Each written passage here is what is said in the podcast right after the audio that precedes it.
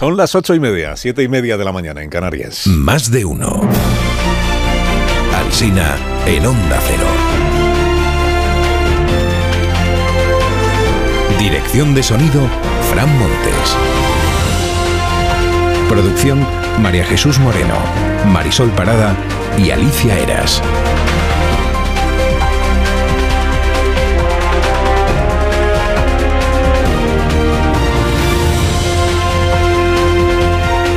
Las 6 de la mañana estamos aquí contándoles cómo está empezando el día, este 9 de marzo del año 2023, y aquí seguiremos, si usted nos quiere aguantar, hasta las 12 y 20 minutos. Empezará la programación local de esta cadena de emisoras. El 17 de febrero falleció Mikola Filikis y su madre publicó una esquela ese día. Habría cumplido ayer eh, 16 años. Y antes de su fallecimiento habían ocurrido estas cosas. Cuando Mikola tenía 13 años, fue agredido sexualmente por un individuo que era compañero de partido de su madre. El juicio se celebró discretamente y la identidad del crío nunca fue divulgada. Pero el pasado diciembre, un periodista de radio, de una radio afín al gobierno de Polonia, difundió la historia con la identidad incluida del chaval para acusar al partido de la madre de estar encubriendo casos de abusos sexuales. Incluyó la identidad de Mikola. El adolescente se suicidó, esa fue la razón de su muerte, y la madre, que se llama Magdalena, diputada en la oposición, atribuye el suicidio de su hijo a la difusión de esa noticia, de la identidad y del, y del abuso sexual. Donald Tusk, que es el líder del partido al que pertenece esta mujer, ha declarado exigiremos cuentas al gobierno por cada villanía y por cada injusticia, porque responsabiliza al gobierno de Polonia, al partido que está en el gobierno de Polonia, de lo que ha ocurrido con Mikola Filikis. En Badalona, a un adolescente de 14 años le han tenido que poner protección los Mossos de Escuadra porque ha recibido amenazas de muerte, amenazas como esta. Te voy a apuñalar para que tu madre y tu, y tu padre sufran por ti. A este chico le contaron hace algunos días que circulaba por grupos de WhatsApp un vídeo en el que un grupo de jóvenes revientan a tu hermana, que así es como se lo hicieron llegar. Y por eso fue él, 14, 14 años, quien dio pie a que se investigara una agresión sexual en grupo en la que están implicados seis menores de edad. Y está recibiendo amenazas de muerte precisamente por eso, por haberlo difundido. Titula el periódico de Cataluña que los delitos sexuales como este han aumentado un 56% en los últimos cinco años y que el 25% de los agresores sexuales en grupo son menores de edad y acostumbran a grabar sus ataques en vídeo para luego difundirlos. Virginia Morales está de enhorabuena, ha estado entrenándose tres, años. Eh, estudio, dieta y sacrificio, dice hoy la crónica en el diario El Mundo. Tiene 35 años Virginia y es la primera mujer bombera especialista de la ciudad de Madrid. Aprobó la oposición a la primera y gracias a, a eso Gracias a eso, el cuerpo de Romanones, el, cuerpo de, el cuerpo de bomberos municipal que fundó el conde de Romanones, no tendrá solo mujeres conduciendo los camiones de bomberos, que hasta ahora creo que había dos, sino también mujeres en misiones de riesgo, digamos, de los bomberos. Por eso Virginia es la primera y por eso está de enhorabuena. Enfoque sobre el Día de la Mujer hoy en los periódicos. El país abre con ello, dice el feminismo exhibe su fuerza. Sobre el estado de salud del gobierno, dice el país que hay diputados socialistas que han planteado en privado a Sánchez que eche a Belarra y a Irene Montero del gobierno, pero, pero que el núcleo duro del presidente lo descarta por completo. Dice nada, nada de echar a nadie. Aquí hay que seguir. Escribe Daniel, Daniel Gascón hoy que la pluralidad intelectual del feminismo contrasta con la intolerancia en el ámbito político y que eso obedece a que lo que hay ahora es una disputa por el control de las políticas de discriminación positiva. O sea, hay que una, una pelea por el poder. Y que eso es lo que está en el fondo de todo este asunto. Dice que el PSOE finja no haber tenido nada que ver con el solo sí es sí, o que Podemos llame fascista a su socio, demuestra que las palabras no significan nada en un teatrillo frívolo e irresponsable.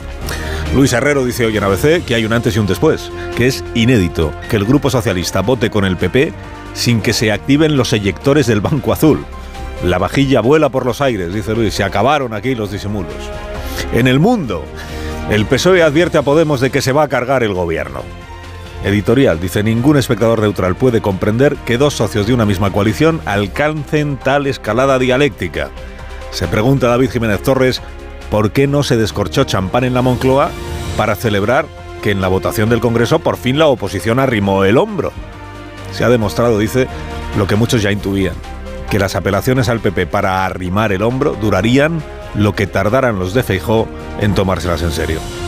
La vanguardia titula hoy, PSOE y Podemos intentan pasar página del cisma. La razón dice que Sánchez ordena rebajar el tono, pero que Podemos mantiene la ofensiva, o sea que en mi caso lo están haciendo. El presidente y Yolanda Díaz, dice la razón, se alían para salvar la coalición. Fernando Garea cuenta en el español que en Moncloa se lamentan de que Yolanda Díaz carezca de liderazgo para controlar a Podemos en medio de este caos. Pon orden, Yolanda, pon orden, pero claro, que no, que no pueden. Decepción en el PSOE, dice el Independiente, decepción en el PSOE porque Irene Montero manda mucho más que Yolanda Díaz. Pero en el entorno de Yolanda sostienen que en realidad ha hecho lo que tenía hablado con Pedro Sánchez, que no ha dejado de hacer nada que no estuviera pactado. Añade Luca Constantini en el Objective que hay afines a Yolanda Díaz que dicen es que Irene va de mártir. Que Irene va de mártir. O sea, el serial es apasionante, no me diga usted que no ríete tú de pecado original, que es el turco este de Antena 3. Eduardo Álvarez hoy recuerda que mucha ley de paridad, pero que aquí lo, que, lo único que garantiza que la princesa Leonor, que es mujer, suceda a su padre en la jefatura del Estado es que el padre no tenga ningún hijo varón. Lo único. Dice Eduardo, dejen los partidos el teatrillo de la igualdad y procedan ya a iniciar la reforma de la Constitución en un asunto en el que la machista España se ha quedado sola. Es esto de que el varón tiene preferencia en la línea de sucesión a la corona. Marlasca se ha cargado al jefe de la Guardia Civil de Alicante y los diarios explican por qué. El periódico de España, que es quien más viene destacando este asunto, cuenta que, según Interior, esto no tiene relación con el caso mediador, sino con una investigación de asuntos internos, o traducido, que no era el general Papa Espinosa quien decidía las obras, sino el teniente general Jaraba, que ya está retirado, pero que fue Espinosa quien los presentó al teniente general y a su amigo el constructor Mon, el alférez Mon. Titula este diario, el empresario de las obras en cuarteles facturó más de 3 millones y a veces no llevaba ni la pintura a esas obras de rehabilitación. ABC informa de que la policía analiza el iPad revisado al Tito Berni. ¿Por qué? Porque no tiene claro que sea el mismo iPad que se llevó del Congreso. Porque la cámara baja utiliza el iPad Pro y el que le han requisado al Tito Berni es el iPad Air. Mm, hay algo que no encaja, dicen los investigadores. En el mundo hoy dedican su espacio primer plano al choque entre la empresa y el gobierno, la gran empresa y el gobierno, y entrevistan a Manuel Pérez Sala del Círculo de Empresarios, que diagnostica fanatismo antiempresa en el Ejecutivo de Pedro Sánchez. Y sobre Ferrovial hace este símil. Dice, es como si impidiésemos que nuestro mejor jugador de baloncesto, Pau Gasol, se marchara a jugar a la NBA porque preferimos que juegue en la Liga Española. Y termino con este título que leo en el diario La Rioja. Para morirse en Logroño estos días hay que pedir la vez. Las averías de los dos hornos crematorios de la ciudad están retrasando las incineraciones hasta 72 horas. Y ojo que la normativa dice que si la cremación se va a retrasar más de 72 horas hay que embalsamar el cadáver. Se lo cuenta Ana Sáenz, cuyo padre murió la semana pasada, al periodista Javier Campos. Y dice ella con sorna, cuando uno se muere en Logroño, tiene que tener en cuenta a las personas que han tenido la misma idea en los días anteriores.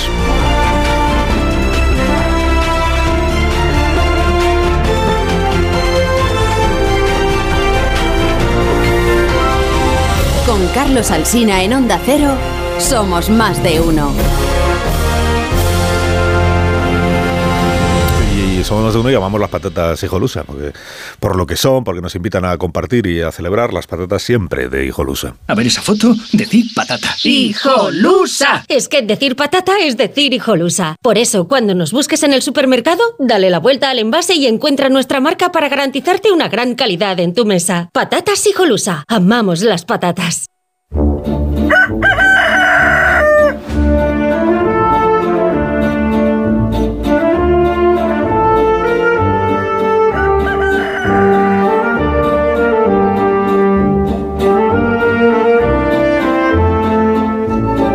La Torre, como cada mañana a esta hora. Buenos días, Rafa. Buenos días, buenos días, Carlos Alsina. La respuesta no fue la ira, sino el desaliento. El 8M ha marchado dividido, se expresaron las diferentes posturas, la gente se marchó a casa y el rastro que dejaron las manifestaciones fue una desmotivación que va creciendo desde 2018, en que la jornada se convirtió en una masiva celebración reivindicativa. Así que no ha prendido la llama por el discurso encendido, sobre todo de Podemos contra el PSOE, pero también de Carmen Calvo contra el Ministerio de Igualdad. Lo que ha provocado el enfrentamiento es un enorme hastío. Quizás quepa concluir que el afán tutelar que ha ido adquiriendo la perorata sobre la mujer desde el gobierno haya contribuido a enajanar a buena parte de ellas, que quién sabe, considera que no hay nada más ridículo que la autoridad pretende enseñarles cómo procurarse placer. Eh, quizás uno de los grandes logros emancipadores de la vida occidental fue conseguir sacar a la autoridad de la alcoba, y ahí tienes en cambio a Irene Montero y las suyas, con su habitual adanismo, perdón, evismo, queriendo revertir esa conquista de la intimidad.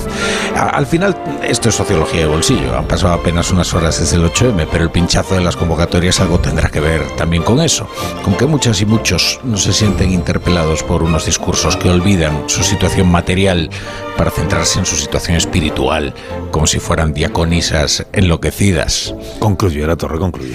Eh, concluyo que generalmente se recomienda a los gobernantes tomar nota si una manifestación es un éxito. En este caso, como son manifestaciones bastante oficialistas, de lo que tendrán que tomar nota es de las señales de agotamiento, digo yo. Te escuchamos a las 7, ¿te parece, la torre? Me parece fantástico, es un deseamos- planazo. Te deseamos que tengas un gran día y gracias por haber madrugado con nosotros. Es mi trabajo. Y ahora el trabajo de los contertulios de este programa es analizar para ustedes todas las claves de la actualidad del día. Eh, hoy se encargará de hacerlo Tony Bolaño. Buenos días, Tony. Muy buenos días. Buenos días. ¿Estás bien? Me alegro muchísimo. Bueno, con un poco de sueño, pero bien. Vamos a ver, son las 9 menos 20 de la mañana. Qué poco de sueño. Ah, el diésel cuesta y a ciertas edades cuesta Ah, más. en, en eso te doy la razón. No- Carmen Morodo. Uno estoy días. bien, puedes 27 alegrarte. años ya se sabe. ¿Qué dices? Que cuando uno tiene 27 años ya se sabe. 20. Tienes 27 años más que. Perdón. que otras personas que están aquí con nosotros. José Antonio Vera, buenos días. Muy buenos días. Buenos días. Me alegro muchísimo de que Y estés- igualmente, estés bien. estamos, eh, hacemos lo que se puede. Marta. García ayer, buenos días. Buenos días, Tony tiene 27 años y otros 27, vaya. Ya quisiera que yo. Los 27 los tiene. Me conformaba con Varias veces, 27. Ah, vale, lo de varias veces ya no me ha gustado, La pero... está en la cabeza, no en el carnet. Ya, ya. Además tienes- Bueno, no es incompatible. Tienes 27 años por delante, por lo menos. Entonces eso- ¿Por qué me Más, quieres más. tan mal?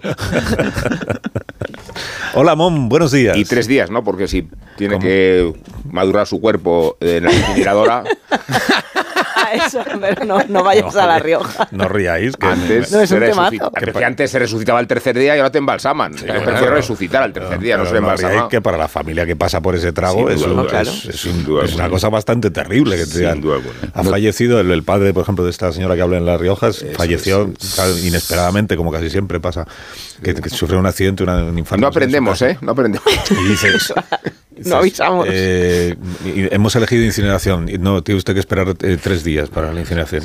O la alternativa que se está dando. Esto ha pasado mucho durante la pandemia, los primeros días de la pandemia, bueno, los primeros días, las primeras semanas de la pandemia, que contábamos aquello tan terrible de que los, los crematorios se quedaban, no daban, no daban, daban no abasto. daban abasto.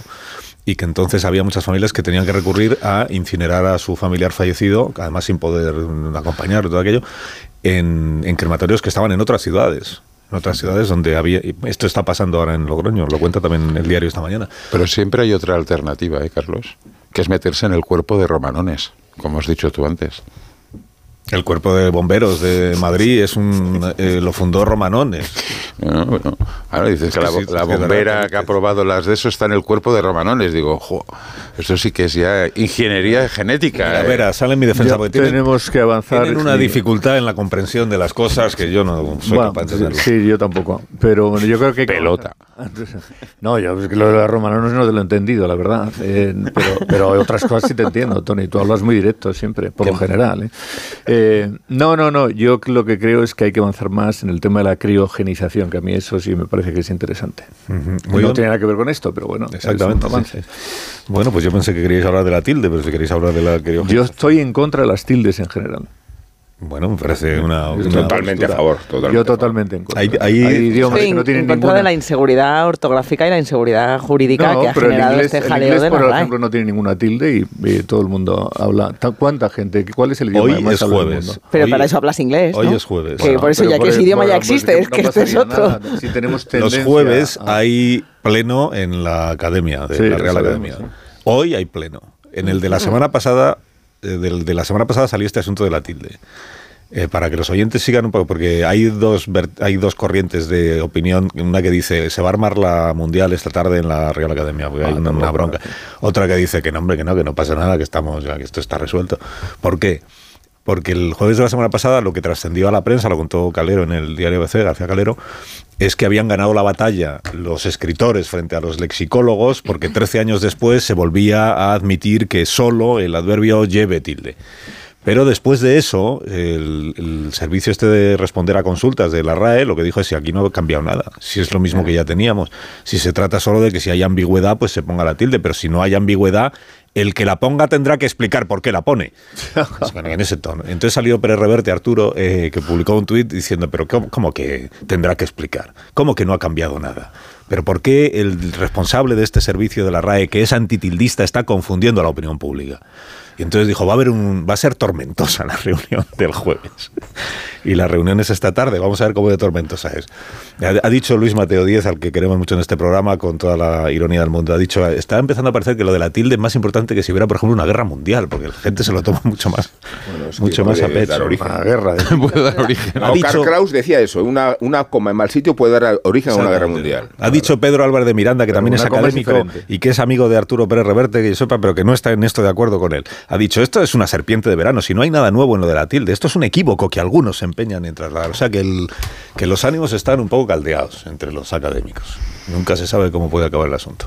En esta tertulia Bueno, también, porque hay partidos... es una barrera ideológica y generacional, ¿eh? las dos cosas. Sobre todo generacional, porque esta es una pelea que a quienes han ido formando ya en Me la... vais a perdonar, pero entre los académicos mm, tampoco hay mucha brecha generacional. Ah, ¿eh? por No, eso, por eso. Todos que de la misma, son todos de la No, misma. no, un poquitín sí, eh, un poquitín sí. Un montón de... Académicos de 20 años. yo- No, hombre, eso no, claro. ¿Hay? La gente de menos de 30 años está pensando, bueno, pues, pues ya no... Cuando Y no ponen- señores de discutir por No la ponen tilde- ya ninguna tilde. acaben Gente de menos de señores 30 años. discutir las cosas suyas de la Cambian tilde, la Q por la K. Y sí. Hablamos de otra cosa. Bueno, sí que hay los- diferencia entre... No hay, no hay mejor que la 60. radio para, para desmantelar la, la presunta importancia de la tilde en solo, porque aquí nos entendemos todos mm, de manera estupenda y no nos estamos viendo las tildes, como decías tú antes, la, bueno, la desambiguación del lenguaje se va pero con ese argumento tampoco hay que distinguir la V de la B, tampoco hay que distinguir la Bueno, la fonéticamente se dejó de distinguir, poco a poco se tiende a la simplificación. Sí, acordaros Antes que- se distinguía Tampoco hay que poner mayúsculas al comienzo de las frases. tampoco- Hablando no, hablando no. Claro, Acordaros hablando, ¿no? en, ese sentido, acordaros en ese sentido de García Márquez en un momento determinado generó una polémica bastante gorda con todo el tema de la, S y la, de, la, de la S y la C, ¿no? Porque claro, en España vivimos una cosa que es muy, muy, muy de aquí mm, con relación a un idioma que, se- que lo hablan 560 millones de personas y que todo el mundo usa la S, salvo en España que se usa la C, en la pronunciación, ¿no? En la pronunciación hablada, ¿no? Entonces, claro, esto para nosotros no es complicado, pero para muchos niños en Latinoamérica sí que lo es. Sí que lo es, porque, y de hecho hay muchos problemas en ese sentido, porque hay gente que escribe y claro, como siempre pronuncias con S, pues al final si tienes que poner la C te cuesta más trabajo, ¿no? Y García Márquez montó un buen revuelo con ese tema en, en su momento, ¿no? Bueno, por cierto, en este afán que tenemos aquí de aprender palabras nuevas cada mañana, eh, ayer aprendimos, eh, gracias a la diputada de Podemos, eh, Lucía Muñoz, aprendimos un verbo nuevo que es eh, cuando alguien, por ejemplo, inicia acciones legales contra un adversario político para hacerle la puñeta. esta, me El encanta esta. Por eso judicializan, judicializan a compañeras como Vicky Rosell o Aisa Serra. Judicializar. ¿verdad? Cuando un juez te jode. La puñeta en los, en los juzgados. Sí, sí, sí, esa es. Está bien, Está perfecto. A mí bien ese definido. Judicializar me gusta Judicializar. Hay que decir a la academia esta tarde que lo meta, sí. Bueno, no, no, esta tarde no, porque si ya la tienen con la tilde, les metes Bueno, esto y ya se lía. De hecho, esto de haberlo sabido Per Aragonés antes, él habría exigido a Sánchez desjudicializar el, Sí, el- tema del proceso. No me jodas con los tribunales. Pero ¿no? ayer aprendimos, y esto siempre está bien, de Irene Montero ayer cuando hablaba de las mujeres que se manifestaban el 8M, utilizó este verbo, esta expresión, que vamos a escuchar a continuación. El movimiento feminista de Madrid. No, esta no. Ah. Irene Montero. Irene Montero ayer utilizó esta expresión. Acuerpándonos, sintiéndonos las unas al lado de las otras, peleando por nuestros derechos. Acuerpándonos. O sea, eso es arrambándonos, ¿no? Eh, No, es como se dice acuerpas, apoyar o ayudar en Costa Rica y en Panamá, según hemos Acuerparse. Ah, ah. Pero apoyarse físicamente. Es como apoyarnos unas a otras. No, sin este caso. físicamente, no, sino que es re- a- Sin físicamente, aunque, aunque ayer Claro. sí, porque estaban manifestándose juntos. Yo creo que se entiende muy bien, ¿no? Acuerparse. Otra cosa es que sea raro. Acuerpándonos. Es bonito, ¿eh? Esto para que aprendáis cosas, eh, para que aprendamos cosas todas las mañanas. Me dais un minuto y enseguida os pregunto por las manifestaciones, qué, qué balance hacéis, qué resumen hacéis y sobre todo si, si compartís o no, eh, ¿qué dices, Marta? No, que a- a- anoche hice un sondeo a pie de manifestación de cuántas de las mujeres que me rodeaban conocían el verbo acuerparse, ahí donde estaba el acuerpamiento, y ninguna lo habíamos oído antes. Yo creo que nadie había oído esto antes aquí en Bueno, pero en, ciertos co- colectivos activistas eh, Ah, bueno. sí que se utiliza, que entiendo que por eso lo utilizó la ministra Montero, pero cada vez es más difícil encontrar gente que la entienda cuando habla. A la ministra. Esto ya es el inicio del análisis. Oye, pero ella sí se entiende. Pues eh, ahora en, un Bueno. minuto, ahora en un minuto retomamos, porque esto ya es el inicio del análisis. No, es verdad, puede ser que yo siempre con Irene Montero y, y, y con John Everarra también y otros dirigentes de Podemos me ocurre que no, eh, no sé si, el, si están utilizando una expresión que es muy de, de, de su entorno, de- Sí, del, de- del activismo. Del activismo. Eh, bueno, al principio eso pasó también con, con empoderar y aquellos. Y luego, Pablo Iglesias fue y que sin a se han- palabras luego, sin embargo, se han popularizado. Si es eso o si es que igual de su experiencia latinoamericana han importado expresiones, formas de hablar de allí que, que aquí no son de uso común. Por ejemplo, acuerpar. En este caso, ayer yo tenía la duda si es un, es un verbo muy del colectivo eh, en torno a Irene Montero o es que de su experiencia o de su contacto con hablantes latinoamericanos. Pero ellos sobre todo, ellos eso. sobre todo tienen la experiencia venezolana, la de De Costa todas- Rica no la tenían tanto. todas formas, no ¿no? creo que tenga mucho recorrido el tema este de la Neuronas acuerparse. tuvo en Costa El, Rica el ve- el Bueno, veneno, ¿eh? el veneno te está bajando por la No nos va a cambiar la labios, mentalidad. No, ni- en absoluto, ¿no? Lo digo un minuto. Y, y enseguida hablamos de las manifestaciones de ayer y de si compartís esta idea de que la división política, eh, por ejemplo, en el gobierno, entre el PSOE y Podemos y también entre asociaciones feministas, ha traído como consecuencia que muchas personas han dejado de asistir a, a las manifestaciones, por ejemplo, o sobre todo en la ciudad de Madrid, que es donde ayer más se notó una asistencia muy escasa en comparación, aun siendo multitudinaria, en comparación con las de los años anteriores. Ahora mismo lo comentamos. Más de uno en Onda Cero. Carlos Alsina. De uno en Onda Cero.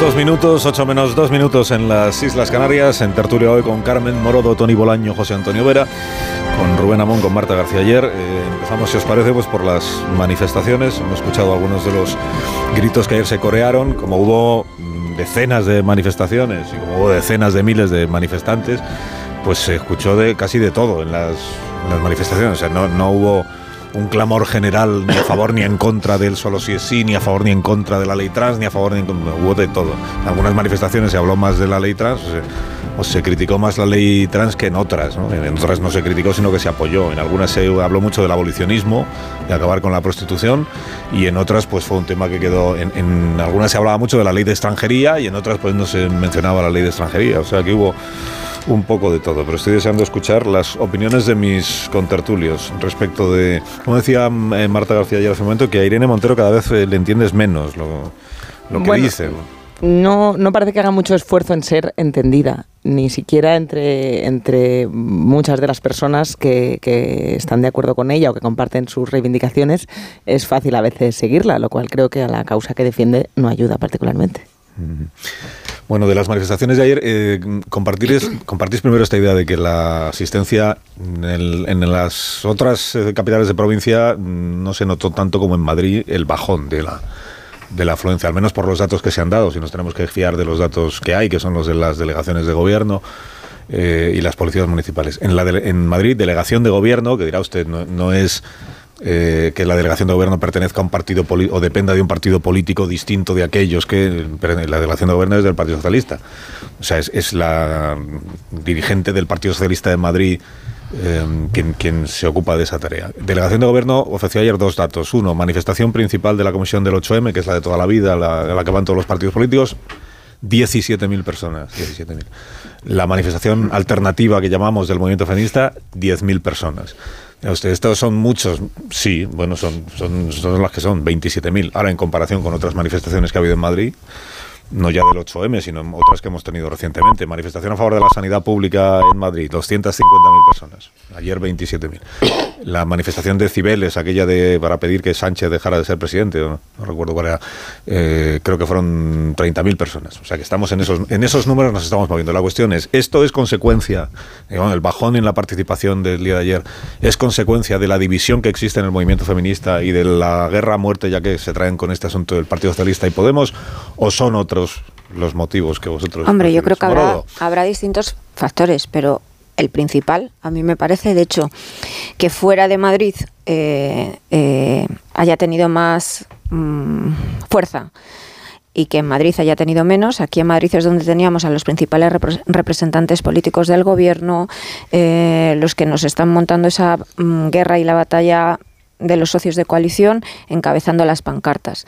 Y yo tengo la sensación de que eso eh, que la izquierda ha destrozado la unidad del, movimiento feminista desde el poder y que también está haciendo que cada vez menos mujeres se sientan representados no con el movimiento feminista, sino con lo que ellos pretenden eh, liderar o, o, instrumentalizar o convertir el movimiento feminista. Yo he estado en todas las manifestaciones hasta la pandemia. La pandemia no fui, esta no he ido.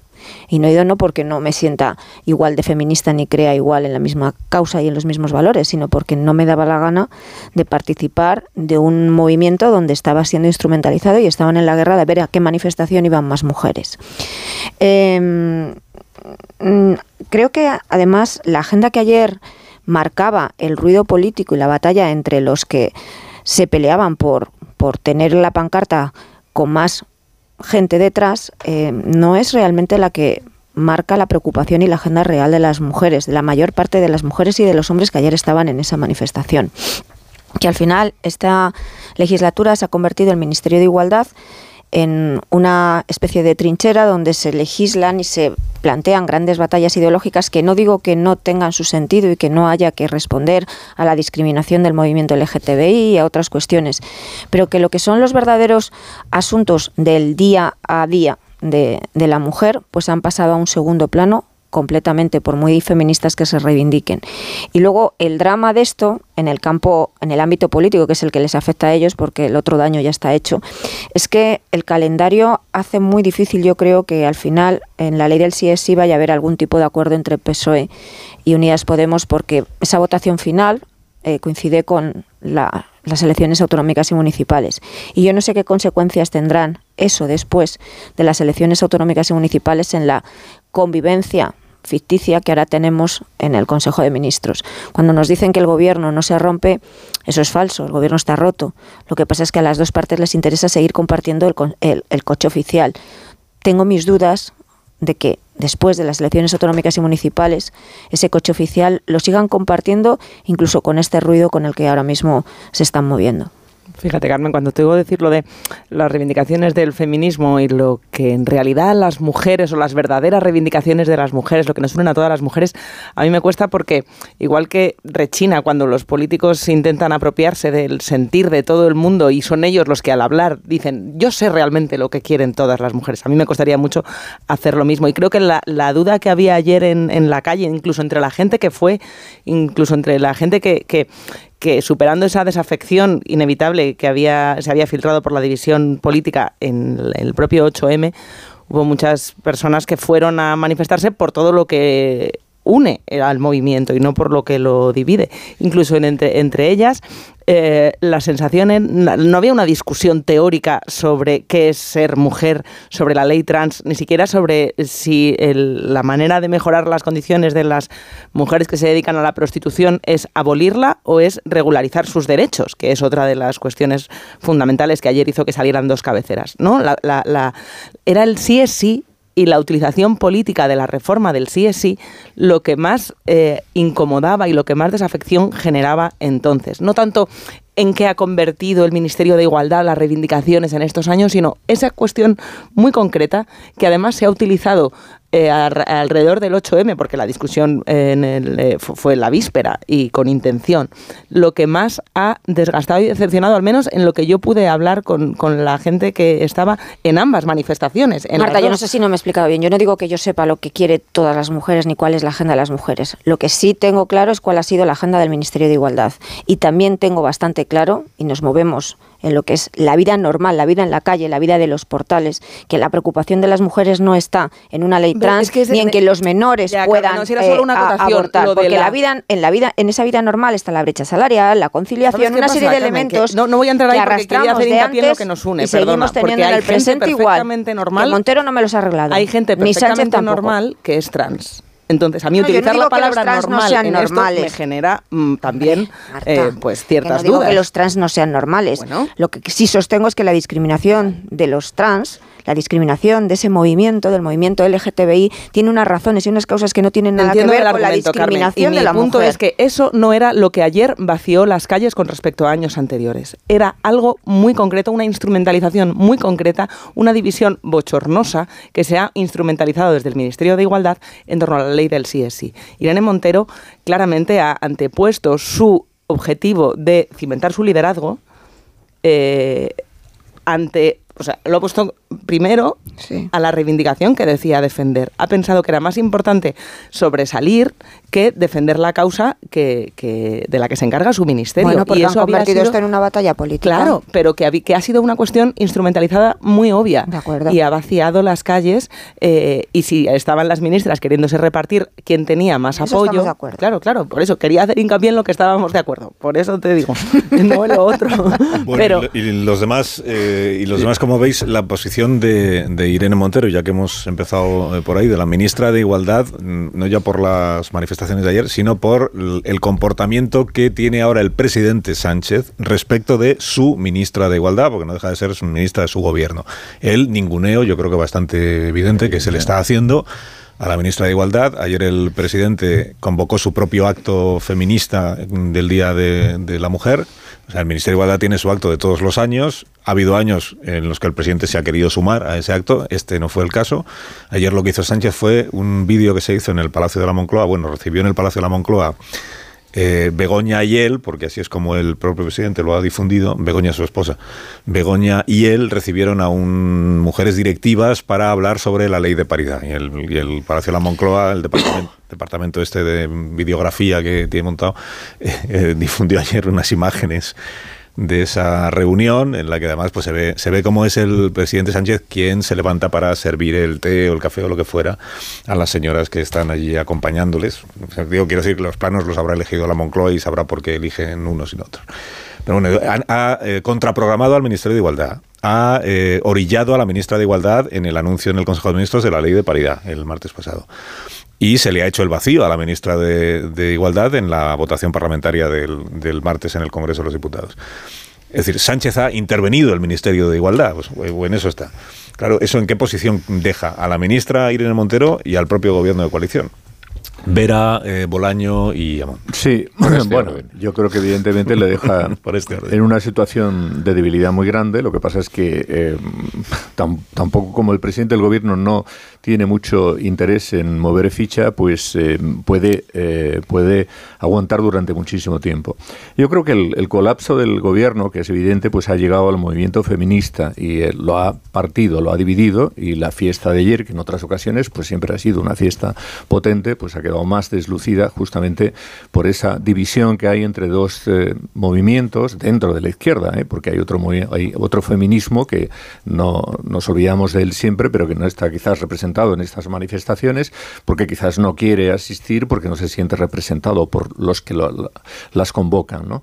Pero digamos esos dos sectores, que uno es el de Montero eh, y otro, por así decirlo, podría ser el de Carmen Calvo. ¿no? En fin, las dos eh, sectores del gobierno, aunque, aunque Carmen Calvo ya no esté en el gobierno. ¿no? Un sector pues más centrado en estas cosas nuevas de la ley trans, en la reivindicación del placer, porque parece que es un poco el, la corriente argumental de la señora Pan y de otras dirigentes eh, podemitas, y luego pues el feminismo tradicional que es el que ha reivindicado más, oye, pues no sé, vamos a tratar de superar esas barreras que nos diferencian en materia de igualdad con relación a, a los hombres.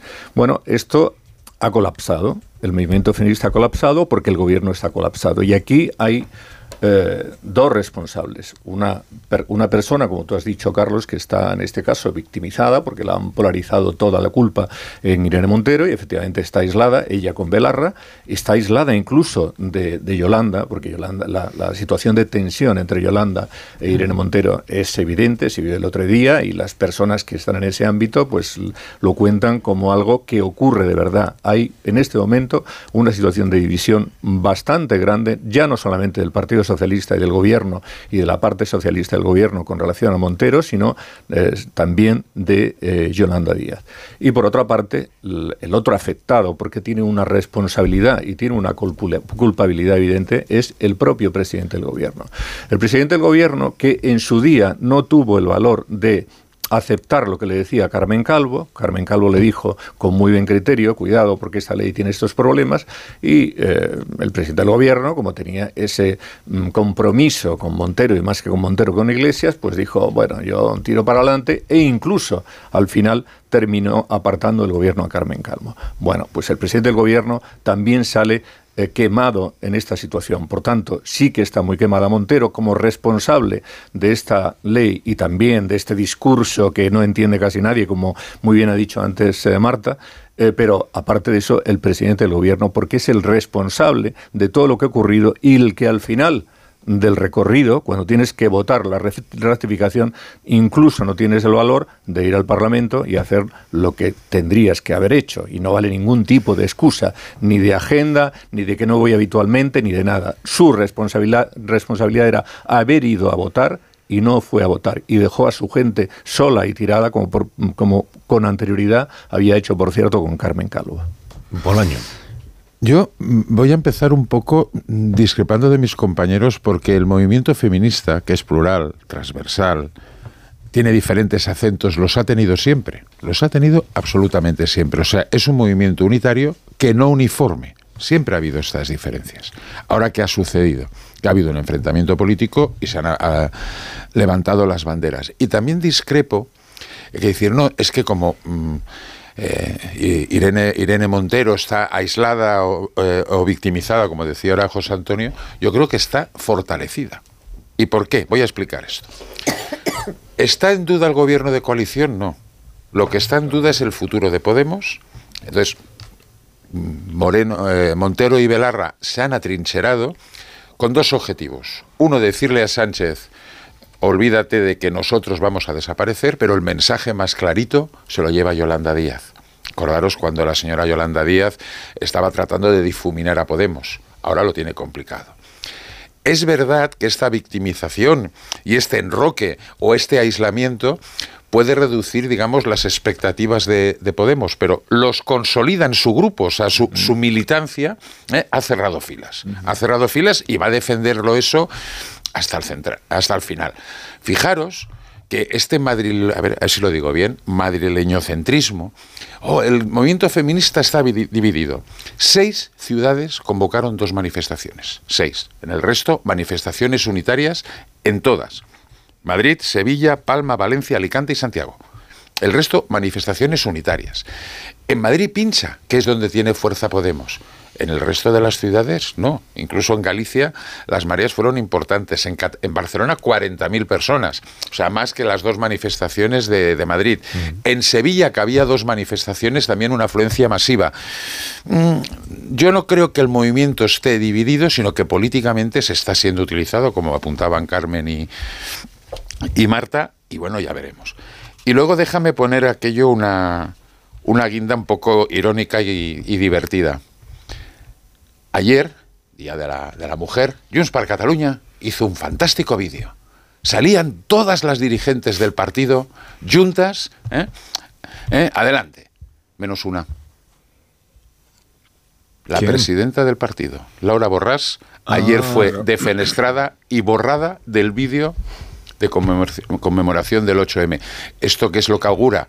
Uf, la noche de los cuchillos largos, que será larga y tendida en Junts en los próximos días, porque ya la han matado. Yo, creo que la, desmovilización de ayer eh, obedece efectivamente al manoseo de la causa y como quienes estarían dispuestos a salir o no se veían en la encrucijada de tomar partido por un partido por el otro, lo cual sobrepasa el interés mismo de la manifestación y explica el desaliento. Eh, eso no significa que el feminismo no esté en situación de pujanza y que no tenga razones para seguir reivindicando más terreno y más espacio, pese a algunas observaciones pintorescas que hemos escuchado, entre ellas la de este portavoz de Móstoles, que todavía de Vox digo, que todavía considera que casi las mujeres, casi las mujeres reúnen casi las mismas atribuciones y cualidades que los varones. Pero lo que sí refleja esta forma de desinflarse las manifestaciones de ayer es cuánto la guerra del PSOE y Unidas Podemos deteriora su proyección electoral, porque si la calle es un reflejo de los estados de ánimo, creo que la desmovilización del ayer equivale o puede equivaler a la desmovilización del voto precisamente por haber incurrido en esa controversia y precisamente por haberse subordinado eh, la causa al interés electoralista. Ojalá fuera una cuestión ideológica, ojalá fuera una cuestión política, pero es una, es una cuestión ideológica. Luego, si se desfonda la manifestación en el punto de enfoque donde más se siente el humor político, y eso es Madrid, no, no es madrileño centrismo.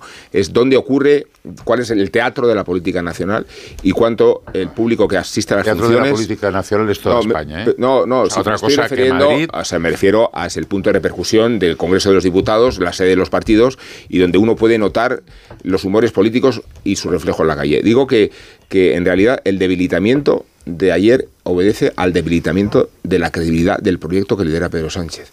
Y yo entiendo que la desmovilización obedece también al escepticismo de la propia plataforma. Eh, a mí dar por que sigue en vigor y en vida la coalición me parece completamente irreal. Creo que la También. coalición ha muerto, creo que la coalición ha muerto, creo que Frankenstein ha quedado despedazado y de aquí en adelante fingiremos eh, puntos de cohesión. Pero ya que los partidos querían, ya que, al hilo de lo que decías, perdona Carmen, ya que lo que, ya que lo que los partidos querían, los dos partidos eh, de la coalición de gobierno, eh, querían repartirse a ver quién tenía más apoyos en la calle. Ahora deberían repartirse quién tiene más responsabilidad para la, para la falta de apoyos de la calle, de, a- eh, repartirse las calvas de los huecos de la manifestación, ¿no? Pero ya verás cómo no va a haber ese interés ahora en salir a patrimonializar el pinchazo. pero no no lo va a haber. al- Y hay, hay algunos estudios el muy interesantes. en Madrid, insisto. o sea, Sí, no, sí, pero- Tony, sí, ya lo no, hemos dicho. no, en Madrid, pero es donde están. en el es el- de España, cuidado. Estamos de acuerdo, estamos pero de acuerdo. pero a ver, Tony, lo que se diferencia no es la vigencia y el fervor del movimiento feminista, sino el punto de colisión de dos ideas que se reflejan en las calles de Madrid. Digo, la escena de esa colisión es Madrid. Eh, eso no tiene que ver con eh, la, la fama, reputación y, y mérito del movimiento feminista. Pero- No, Precisamente despojado Rubén, de la controversia de Madrid, adquiere vuelo donde no está Madrid. La, Ah, desmo- eso- la desmovilización, la, des- la desmovilización es evidente y ellos son conscientes. Lo que pasa es que no te lo van a reconocer. No sé hasta qué punto eso tiene repercusión electoral, pero la capacidad de movilizar hoy del socialismo y de Podemos, mirando lo que fue años atrás, bueno, basta con que hables con dirigentes o gente que estuvo muy próxima y que participó en aquellas movilizaciones iniciales de Podemos y que hoy forman parte de los que han sido purgados por Pablo Iglesias. Luego si dices esto te coge y te saca un tuit y te insulta, pero esa es la pura realidad. Ellos son conscientes internamente además porque tienen los estudios y esos mismos estudios están en manos del Partido Socialista y de Podemos, que ahora mismo su electorado se mueve en una situación muy contradictoria porque por un lado es la desmovilización por ver aunque me- ellos intenten mantener que la coalición sigue unida, la imagen que tú trasladas a la ciudadanía es que esto es un sin Dios, ¿no? Y eso desmoviliza, pero también tienen testado, y es lo que les trasladan en esos estudios demoscópicos, que la gente, sobre todo los votantes socialistas, también se ven eh, eh, como mm, llevados al absentismo y a decir paso de esta historia porque saben que no hay otra opción de gobierno que volver a repetir este Garigay donde las siglas del Partido Socialista ya no está claro qué es lo que defienden ni qué es lo que van a defender. Estamos totalmente de, de acuerdo, pero en clave estrictamente política, a mí me parece que lo que se ha visto estos días es que eh, Pablo Iglesias le ha ganado el pulso a Pedro Sánchez y ha ganado el pulso a Yolanda Díaz, porque desde fuera ha sido capaz de controlar a la mayoría o a ese o a ese grupo Frankenstein que se han doblegado y se han puesto a su servicio. Yolanda, al final, por mucho que ha intentado mantener la posición de perfil, ha estado donde él quería que estuviese, al lado de Irene Montero.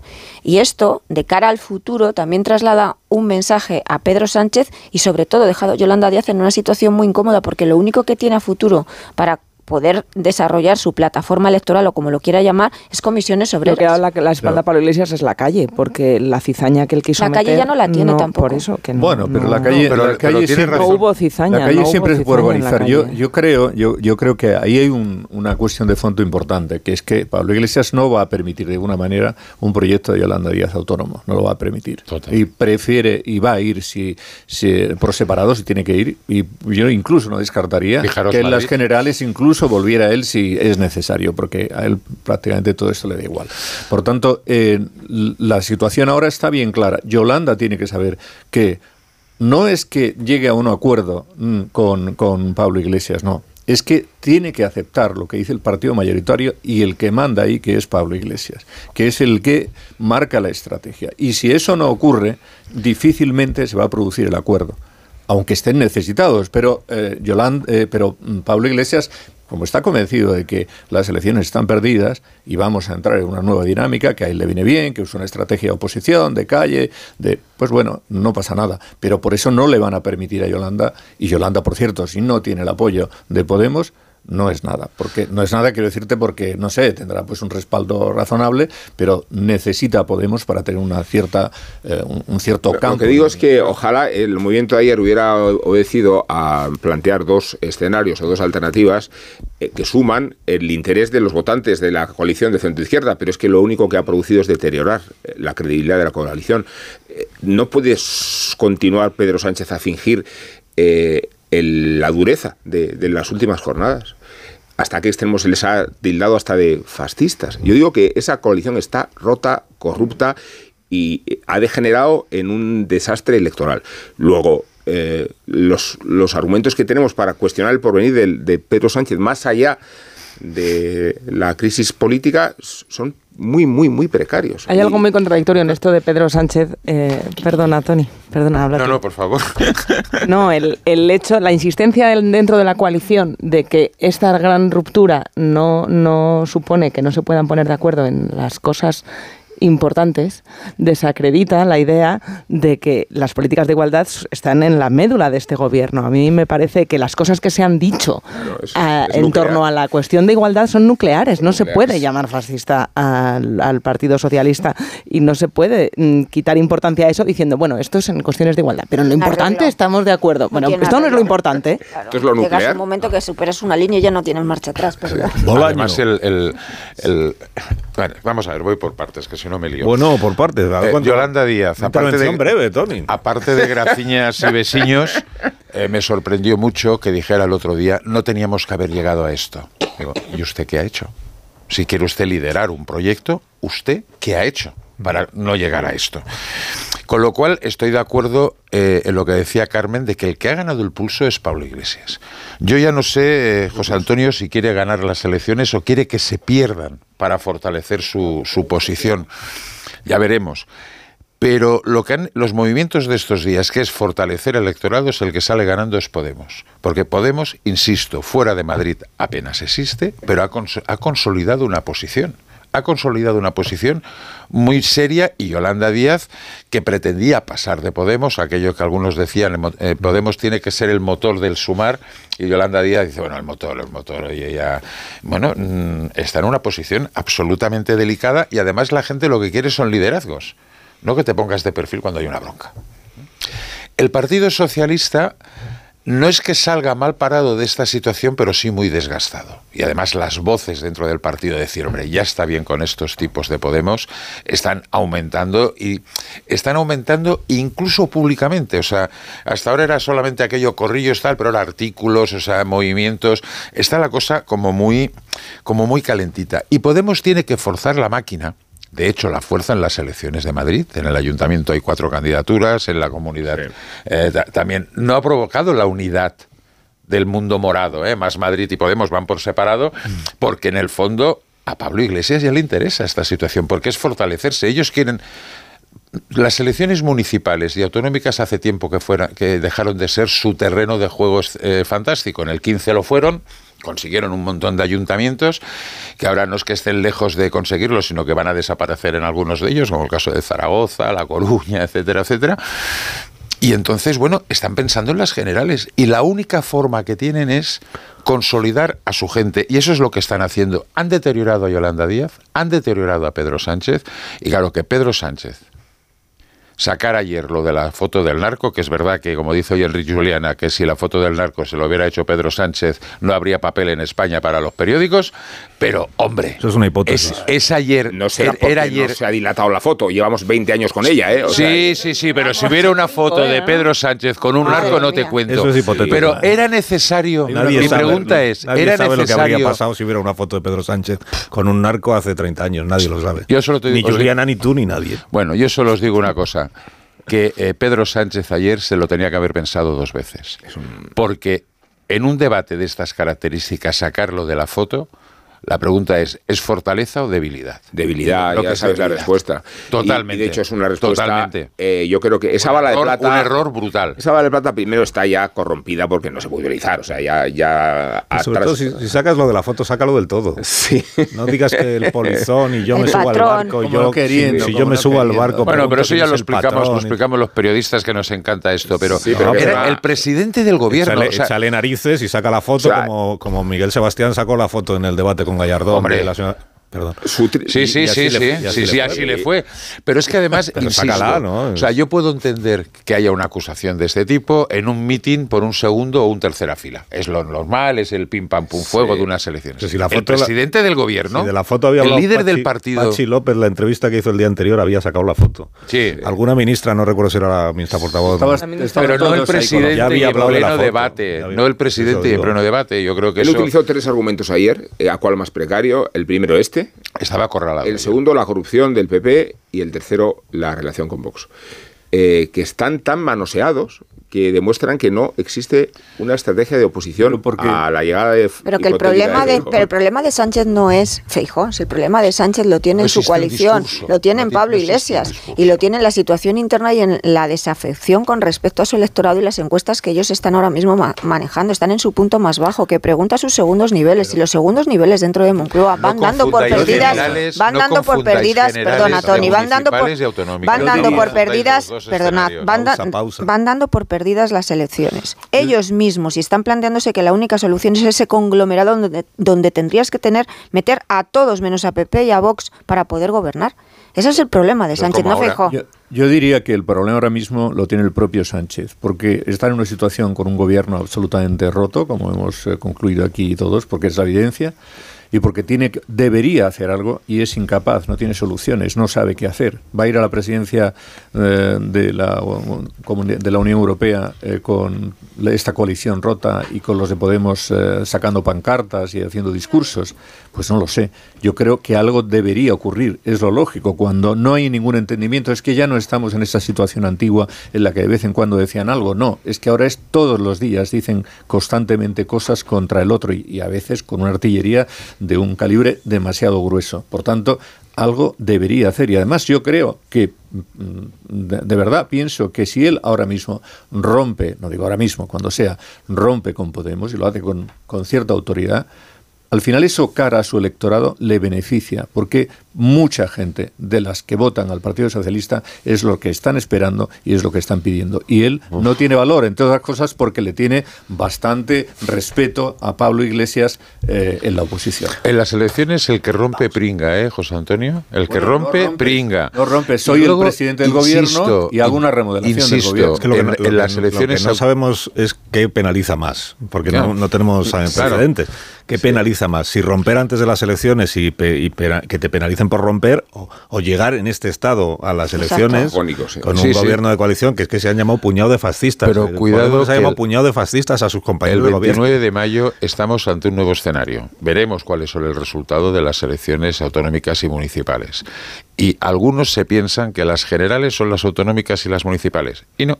Bueno, es un el indicador. escenario es, un muy indicador, diferente. eh, Tony, eh, Claro, sabes perfectamente pero, que ver, es, es un indicador total. tiene ¿Qué mucho que ver con el resultado posterior. Cierto. Mucho que ver.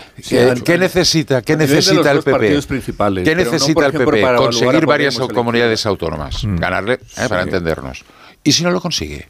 Bueno, pero ahí ya estamos, claro, en todo Ah, el no, no, no. hipótesis. No, Es que el ahí está la- la gran no, Para mí el desafío de. Feijó es qué hace si está obligado a pactar con Vox. Y No, si está, no, no, no, ni eso. digo, para mí sí, Ah, para bueno. ti no.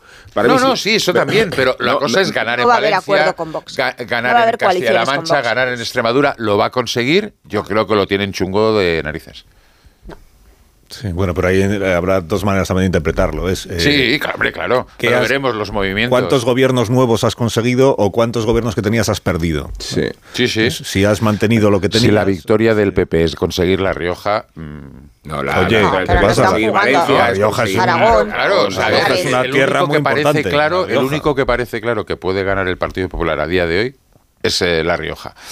Eh, escaso, escaso éxito, ¿eh? Ya veremos. Eso las eh, las encuestas, ¿eh, Sí, sí, sí, Ah. sí, ya os lo digo yo. las ya últimas os lo de digo yo. Valencia. no. No. En Valencia, en Valencia va- capital puede ganar el Partido Popular. Incluso Valencia Canarias, que, que estaba fenomenal, fíjate ahora. Bueno, para del Pito Berni, Canarias, el pacto de las flores ¿eh? estaban algunas ya más que marchitas, ¿eh? Bueno, o sea, pero, pero también porque pero no, hay, porque no hay elecciones autonómicas esta vez ni en Andalucía ni en Claro, Galicia. claro, claro. que es Pero habrá que ver luego las el capitales. tiene mayoría absoluta ya. Sevilla mantiene el PSOE, claro. no mantiene el PSOE, también es otra, otro Bueno, pero acuérdate que, hubo un tiempo en el que incluso los gurúes políticos más acreditados de este país eh, sostenían que quien gana las municipales luego gana las generales.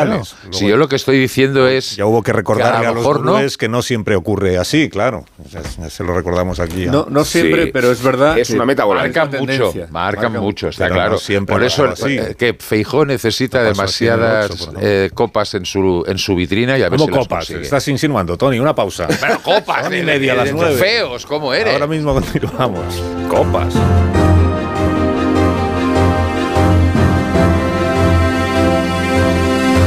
Más de uno. Onda Cero. Cartu Radio.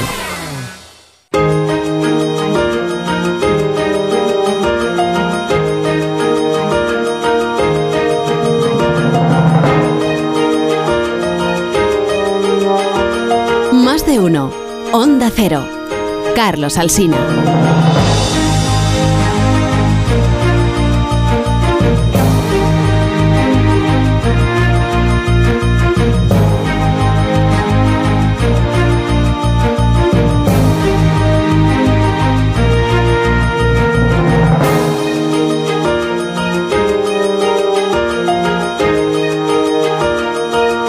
Tengo que preguntar por otras cuestiones a los ¿Sí? contertulios que todos lo sabéis, a Bolaño, a, a Morodo.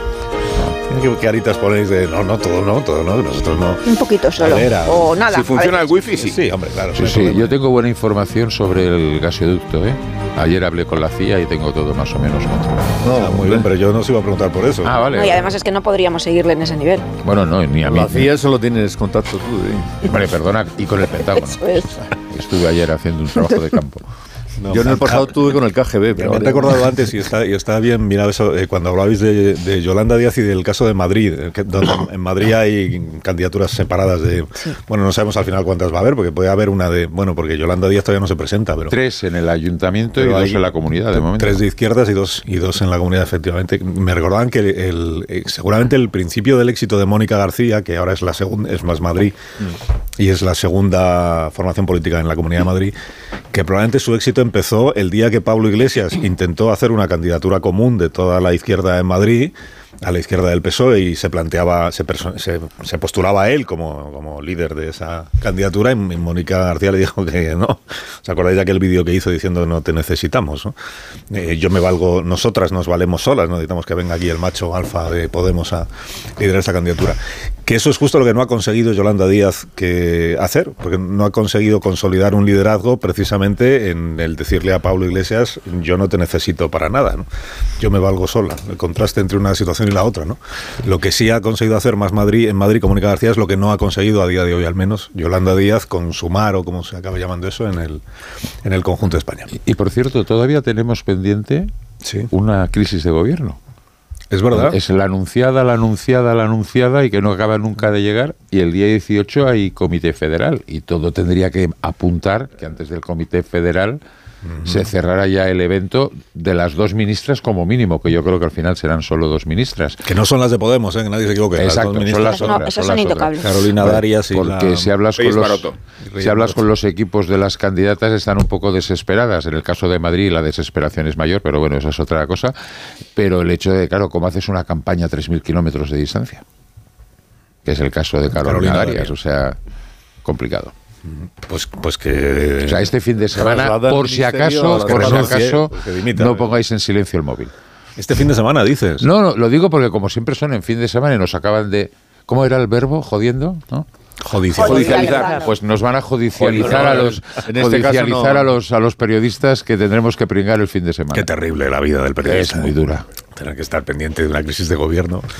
Incluso mini crisis, ¿no? Ya, pero hacer ahora la crisis de gobierno para no prescindir de las ministras de Podemos va a ser Sí, como... pero tendrá que cerrar en algún momento esa carpeta. Si ahora hago una porque- crisis de gobierno y justo las dos que me están llamando fascista es de las que no prescindo. Ah, Igual sí, sí. dejamos que se enfríe un poco Y el luego, tema. se- sí, claro, pero están los fondos y tal, y que la ministra que dónde está haciendo campaña, Reyes Bueno, Maroto, también- o está, también está puedes poner nuevas aplicando ca- los fondos. También puedes poner nuevas candidatas, ¿sabes? En fin. y- Hombre, ah, ya claro, sí. con este si desbarajuste. eso, si eso sucede, Yo con, con relación a esto que comentaba antes eh, Alsina, del, del tema de Madrid, de Yolanda Díaz y tal, es que efectivamente ahí eh, Mónica García en un momento determinado pues eh, se pone dura, contundente y esto es lo que yo quiero, lo que nosotros queremos hacer y es probablemente lo que le ha faltado a Yolanda Díaz. Es decir, y, lo- y eso lo tienes que exhibir en una crisis como esta, que no ha sido una crisis menor, que ha sido la crisis más importante dentro de la coalición vivida durante todo este tiempo. Entonces, si tú ahí no estás donde tienes que estar y desapareces, pues al final ahí tienes un problema.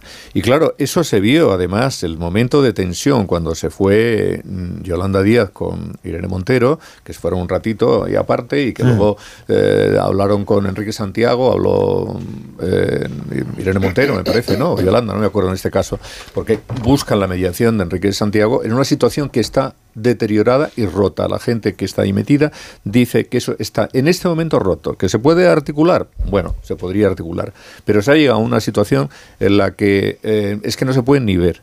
Ni Yolanda quiere a gente de Podemos ahora mismo en sus candidaturas y tampoco al revés. Entonces, eh, por, por- porque, eh, en fin, eh, lo que podía haber ocurrido, lo que podía haber ocurrido es que Yolanda pues se abstuviera, por ejemplo, o que no fuera a votar como el Ah. presidente. ¿no? Y entonces tú, tú me dices, y en- entonces sí que se produce la ruptura ya no en el gobierno, sino Sí, no, no, dentro- no. dentro Bueno, pero fijaros, a mí me parece que esta ha sido su prueba, eh, su gran test, porque durante todo este tiempo sí que desde su entorno se han estado dejando los mensajes de, eh, de ese enfrentamiento y de esa ruptura con, con Podemos, y lo mismo está haciendo o ha estado haciendo el ala morada. Cuando ha llegado el, el momento decisivo, ella tiene un, un problema de origen que es la manera en la que les eh, en la que la señaló eh, Pablo Iglesias cuando dijo esta es la que me viene a relevar Em, cuando ha llegado el momento de tomar una decisión ha sentido el vértigo de- moviéndose siempre en esa ambigüedad porque aunque no tengan nada que ver porque su proyecto no sea ni el del movimiento mm, comunista ni tampoco se sienta representado con lo que defiende y ese y esa izquierda tan radical de Pablo Iglesias, eh, Iglesias la dejó sin estructura orgánica. Aquí en Madrid ella no tiene nada. En Madrid, nada. Fuera de Madrid tiene Ada Colau, tiene lo que pueda tener en Valencia y sobre todo y básicamente es en la estructura que ahí está Unai Sordo, el ala más progresista de Coscubiela, lo que es comisiones obreras, pero está sola. Y mm, supongo, mm, mi impresión es que está haciendo el cálculo de voy a ver qué pasa en las elecciones autonómicas y municipales, donde Podemos no tiene nada que hacer, para ver si después de ahí puedo mantenerme o puedo resurgir con un poquito más de fuerza. Tampoco tiene un proyecto tan diferenciado del de los morados. Efectivamente, aquí simplemente es como una especie de marioneta en la que Moncloa confía para que les salve a ellos y consiga superar una mayoría o, mantener una mayoría que permita que entren en el Congreso de los Diputados. Entonces, eh, bueno, la situación, eso que se planteaba como que Yolanda Díaz era la gran salvación, iba a petarlo en las elecciones, me parece que al final la realidad choca con esas expectativas. Eh, yo insisto, con las graciñas y vecinos no se consiguen coaliciones, pero eh, Mónica García, Carlos, negó dos veces. No, no llegó a las tres veces que Pedro negó a Jesús, pero Mónica García negó ¿Se dos veces. enfrentó a él? Una a Pablo Iglesias y otra cuando recibió un mensaje a través de Íñigo Rejón, que le llegó de la persona que acabas de nombrar, de Iván Redondo, eh, que le sugirieron hacer una candidatura unitaria dirigida por Manuela Carmena. Y también dijo, a misas me convidas. ¿eh? O sea, con lo cual, claro, eso ag- agranda las dificultades porque cuando Yolanda Díaz planteaba, vamos a hacer una coalición, pero vamos a sumar... ge-". No, no, el problema es que tienes que sumar organizaciones. Que el Enrique Santiago estuviera en la reunión del otro día denota otra cosa, que es que el PC, el PC está hasta las narices de Podemos. Y el PC es el único que tiene estructura territorial en, en toda España. Más o menos débil, me- más o menos fuerte. Debilitada, sí. Pero, pero es el único que tiene estructura territorial. ¿Podemos? ¿Estructura qué? O sea, no tiene estructura Es que la territorial. estructura de Yolanda Díaz es comisiones, no es... Claro, y Yolanda Díaz se apoya solo en comisiones, pero comisiones fuera de las dos, tres grandes capitales, Sevilla, Barcelona y Madrid. Tampoco es que tenga la estructura sindical para el tema de negociación colectiva, etcétera, etcétera, etcétera. Pero movimiento sociopolítico también es complicado. Y ahí no cuentes el País Vasco, que hay eh, comisiones y UGT no son precisamente la primera fuerza, o sea, están por detrás de la STV y de ELAP. O sea, que la situación política en Galicia tampoco, es la CIGA, ¿eh? la que tiene la sartén por el mango. Con lo cual yo veo que la cosa está complicada porque ¿quién hace las cesiones y dónde? Sí, pero es Más es Madrid verdad. en Madrid, compromís, compromís, fijaros que en este tema está de perfil, que sí, que sí, pero tampoco acaba de avanzar, con lo cual, oye, el tiempo aprieta. Es verdad que el mejor acto que hizo en campaña Mónica García, el más efectivo, fue mm, plantarle eh, cara a Pablo Iglesias. Total. Y Yolanda Díaz no ha hecho tal cosa pensando en que Pablo Iglesias todavía tiene más poder del que parece. Y Mónica García podía medirse a Pablo Iglesias en las urnas, porque entonces él había renunciado a ser vicepresidente del gobierno, recordémoslo, en aquella maniobra tan extraña, para ser candidato en el 4M. Pero ahora Pablo Iglesias cuenta con la ventaja de la total indefinición. Es más difícil plantarle cara, o eso ha creído en eh, Yolanda Díaz y su entorno, porque como oficialmente ya no tiene cargo, actúa con la con la impunidad y la cobardía que le supone no estar dando la cara orgánicamente en el partido que dirige en la sombra. Claro, pero el electorado al que se quiere dirigir Yolanda Díaz, que va más, más allá de Podemos. Claro. Claro. Podemos tiene su parroquia, pero ella quiere ampliar eso. Claro, Además claro. es en lo que está. no es una po- por eso no quiere una candidatura partidista. Ella quiere ir mucho más allá de lo que representa Podemos. A ese electorado, ¿qué le va a parecer que la vicepresidenta del gobierno crea que la ley del solo sí es sí es perfecta tal como está y que por tanto no hay ni que tomar en consideración su reforma, aunque haya habido 720 rebajas de pena? Es que ese electorado va a seguir votando a Podemos. No, no digo el electorado No. de Podemos. El No, quiere digo, ganar. Digo, a- el a- electorado que está en la izquierda, pero no en Podemos, que es al que se quiere dirigir Yolanda Díaz. No, por eso a ese no le va a electorado gustar. le, le- no le va a No gustar. le va a Yo gustar. creo que no le va a gustar. Al que le gusta eso es el que va a seguir votando al Podemos. Claro. ¿Qué de Podemos. nuevo hay en Suma? ¿Podemos? El Bueno, en sumar no hay nada porque no Izquierda estás- Unida, ella no. Yolanda. Comunes, pero si esos ya estaban. Esos ya estaban. O sea, ¿qué hay de nuevo?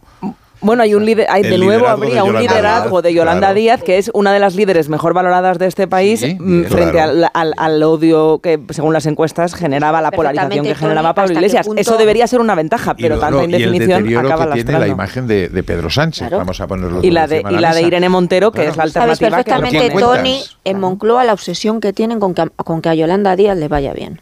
Están más obsesionados con eso con que, que, que con el hecho de que a Pedro Sánchez le vaya bien. Si a Yolanda Díaz no le va bien, eh, la coalición será imposible. Con- no nos engañemos. Y la coalición con Yolanda Díaz mm, necesitan a Podemos, aunque no quisieran tener a Podemos. Y ahí está el tema. Ahora Ignacio Rodríguez Burgos nos va a contar la actualidad económica y financiera de el día. ¿Qué opina Yolanda Díaz sobre Buenos la días, actualidad Ignacio. económica? Buenos días. Pues mira, hay una noticia sobre el mercado laboral que tiene que ver con, Vaya por con Dios, Yolanda. Díaz, pero te lo contaré al final. Regresan los números rojos a las bolsas europeas. Ahora mismo, bueno, los inversores lo que intentan es recuperar buena parte de los beneficios acumulados desde inicio de año. Y la bolsa española ahora mismo retrocede un 0,44% a los 9.424 puntos. Las compañías energéticas son las que más suben con Endesa a la cabeza y también destaca en la parte alta Telefónica. Las bajadas se concentran en las compañías inmobiliarias y sobre todo la farmacéutica Grifols, cuando la dirección de Ferrovial va a explicar hoy a los inversores su decisión de, eh, cambiar de sede hacia los Países Bajos. Por cierto, Luxemburgo y los Países Bajos concentran y canalizan más del 40% de la inversión extranjera que viene a España, es decir, vienen a través de Luxemburgo y de los Países Bajos. Pues se lo agradeceremos a Ferrovial. Decir también que Ferrovial hoy recibe un golpe porque el gobierno británico ha reducido las tasas del aeropuerto de Heathrow, donde controla el 25% del capital y todo esto cuando van a regresar las reglas fiscales en la Unión Europea. El año que viene habrá planes de ajuste. Eh, ya la IREF está apuntando que podría ahorrarse unos 60.000 millones de euros, por lo menos se podrían gastar más eficientemente. Y lo que te decía, Tony, en el mercado laboral, que esto tiene que ver con la vicepresidenta segunda, el coste por hora trabajada ha aumentado un 3,6% en el último trimestre del 2022, en un año en el que el salario mínimo, pues en el 2022 pasó a 1.000 euros brutos. Deciros que el la, subida salarial media por convenio ha aumentado un 3,24% el año pasado. Fijaros dónde está la inflación. Bien, el año pasado la inflación terminó eh, alrededor del 6%, pues los salarios en convenio aumentaron un 3,24%, es decir, casi la mitad. ¿Dónde aumentó más eh, la hora trabajada, el coste por hora trabajada? Pues en la hostelería, en la administración pública y lo que tiene que ver con la energía. ¿Y dónde menos? Pues en las actividades artísticas, recreativas y de entretenimiento. Vamos, que la cosa no está para alegrías. Ignacio, que tengas buen día. Nada, hasta ahora. Cuídate y hasta mañana. En 10 minutos nos dan las 10 de la mañana, una hora menos en Canarias, un instante y a la vuelta rematamos la tertulia Aquí. de este día. Más de uno en Onda Cero.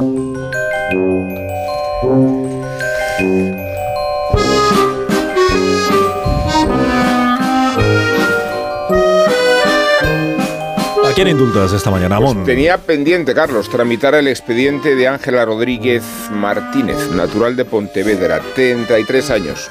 La edad de Cristo, por cierto. Igual no la habéis identificado todavía, igual os ayuda a hacerlo el apelativo por el que se la conoce. ¡Pam! Un disparo seco de los que aparecen en los bocadillos de los cómics. ¡Pam! Y una interjección. ¡Pam, pam!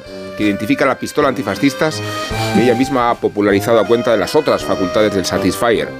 Los prodigios de la variante doméstica de Kalashnikov no contradicen las cualidades de la autoestimulación. La reivindica pam pam para recuperar la vista y reprocha a sus congéneres, las mujeres, que atribuyan tanto placer a la penetración masculina. Se equivocan. Por eso para mí es tan escandaloso ese 75% de niñas y chicas jóvenes en nuestro país que dicen, no, prefiero la, auto, la penetración antes que la autoestimulación. Eso, eso, me gusta lo que me gusta. Estas ocurrencias acostumbran a deslucir el prestigio del Ministerio de Igualdad, que es el Ministerio de Igualdad, y en una frivolidad cuya mayor expresión acaso concierne al enfoque de la ley del sí es sí. Y no solo porque Pam Pam sostiene que informar sobre las rebajas de penas incita al terror sexual, sino porque ella misma decidió que era un motivo magnífico para columpiarse. Los creadores de las personas van a ir al registro para cambiarse de sexo todas las mañanas, llegan los violadores a la calle. ¡Ay! Cientos, miles, miles, oleadas. Venga, bueno, cientos empiezan a ser, ¿eh? No hemos dicho que Pam Pam es secretaria de Estado y no voy a mencionar su sueldo porque hacerlo me parece pura demagogia, pero sí voy a decir, y digo Carlos, que Ángela Rodríguez, acaso víctima de su propio onanismo, cree representar a todas las mujeres cada vez que se representa a sí misma.